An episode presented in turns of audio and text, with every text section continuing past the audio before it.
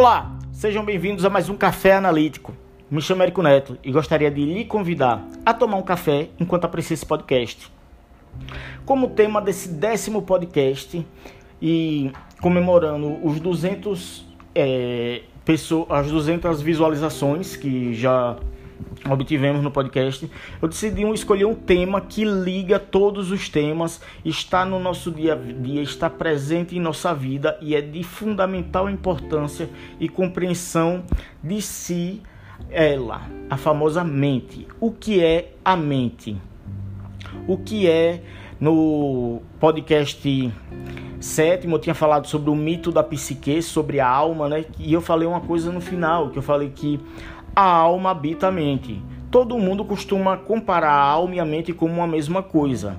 Mas eu usando tanto a psicanálise quanto a filosofia, vejo que vai muito mais além, muito mais profundo do que simplesmente essa compreensão é, comum. É, a alma seria o sopro da vida. Tanto é que a gente separa eh, em dois tipos de seres vivos: seres vivos animados e seres inanimados.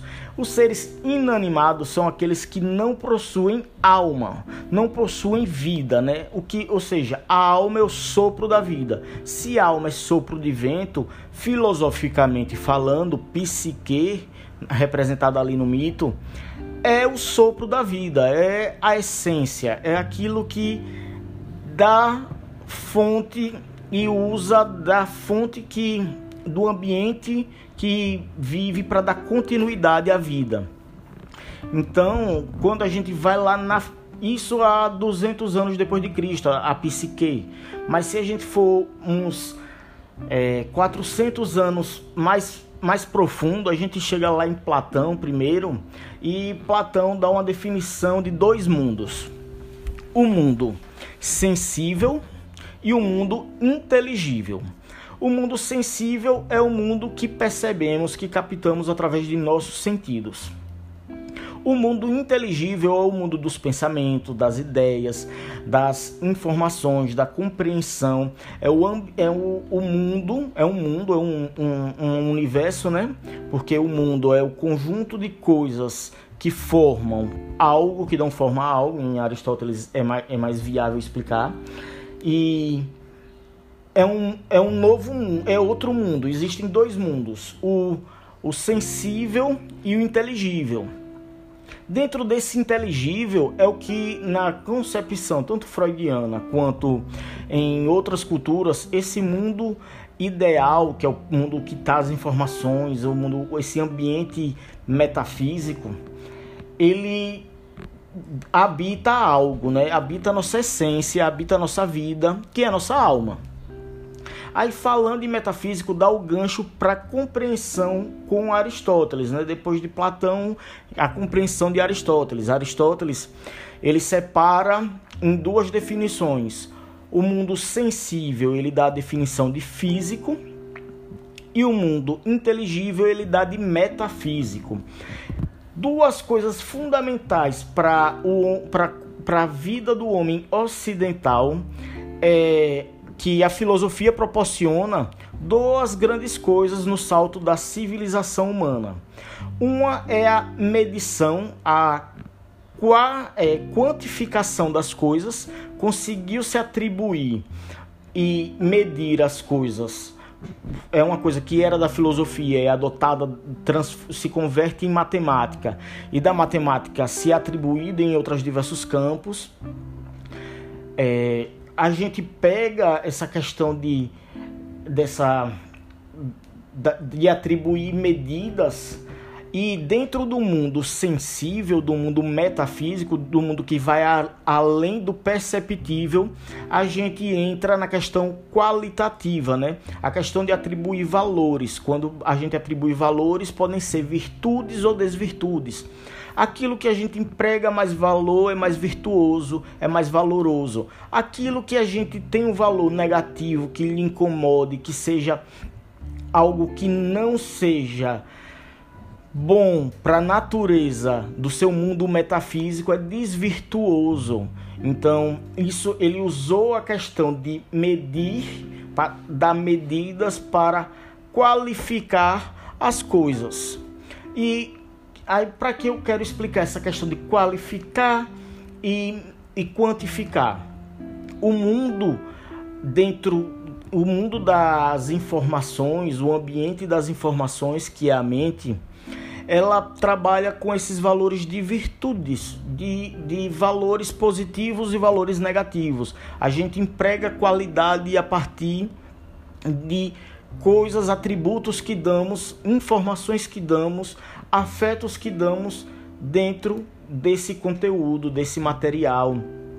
E todo esse material, todo esse conjunto de informações que é usado pela psique, pela alma, pelo, pela vida, esse ambiente todo seria a mente.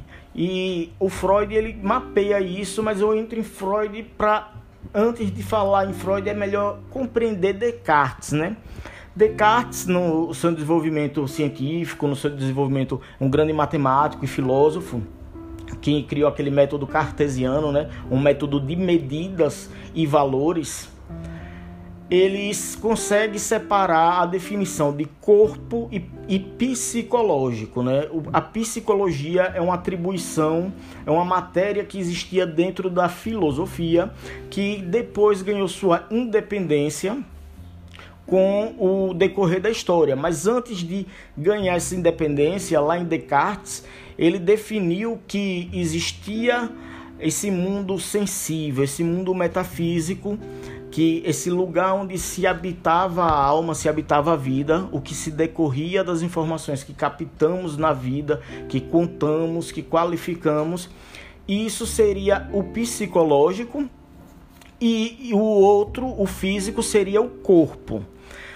Então, é, aí eu parto para um, um, um, pensamento mais, mais dinâmico, né? dando vida a isso, dando mais engajamento, a gente pode ver que a mente, que é o ambiente onde está circulando a, a alma, é o que liga o mundo real, o mundo externo, o mundo físico, ao mundo inato, ao mundo das ideias, ao campo das ideias. Aí eu chego lá naquela, naquela famosa frase de Sócrates, que conhece a ti mesmo e conhecerá aos deuses e ao universo. Então, antes de falar desse conhece aos deuses, é importante ver que olhando para fora, eu compreendo e, e capto o mundo. Olhando para dentro, para o mundo ideal, para o mundo das ideias, olhando para dentro, conhecendo a mim, eu vou conhecer com maior facilidade, com maior reflexo o universo. Aí ou seja, o evento que faz eu conhecer o universo precisa da, do conhecimento de si, né? Para eu compreender o mundo, eu preciso antes me compreender, compreender as informações que estão girando na minha vida, que estão que estou colhendo, estou aproveitando ou desperdiçando. Esse é, esse mundo onde está essas informações, esse ambiente que está essas informações é a mente. Então, a mente é o que liga nossa alma ao mundo físico, ao mundo externo. Aí, para chegar nesse consenso de entender o universo dentro de si e entender a si, entender a própria alma, Freud baseado nesse, na questão de processos psicológicos na saúde mental, que já estava Descartes, já vem Descartes, e depois com o surgimento da psicologia experimental lá na Alemanha, que é paralelo à, à psicanálise, nessa observação desse mundo psicológico que Freud atribuía a processos orgânicos, ou seja, a transformação do mundo externo para o mundo interno dentro da mente gerava problemas, gerava coisas. Ele mapeou a mente Ele conseguiu porque antes se conhecia a mente como somente as informações que a gente percebia, a consciência, o consciente. Ou seja, tudo aquilo que é sensível e físico e eu capto, eu informo, as ideias que surgem, tudo ali se resume da consciência. Aí vem aquela frase de Descartes: penso, logo existo. Então, para a alma existir, ela precisa pensar. Então, para pensar, ela precisa de colher informações da virtudes da e o Freud via que era um, uma transição de um processo orgânico para o metafísico, para o mental, e do mental para o mundo social, para o mundo das relações, do mundo do comportamento. Psicologia seria comportamento ou ciência do, dos processos mentais, daquilo que está é, dentro de nós, está inato em nós. Então, é, baseado nesse conhecimento, ele decidiu mapear, ele criou um modelo topográfico, onde colocava a mente em diferentes ambientes. Ele conseguiu separar, de dimensionar a mente.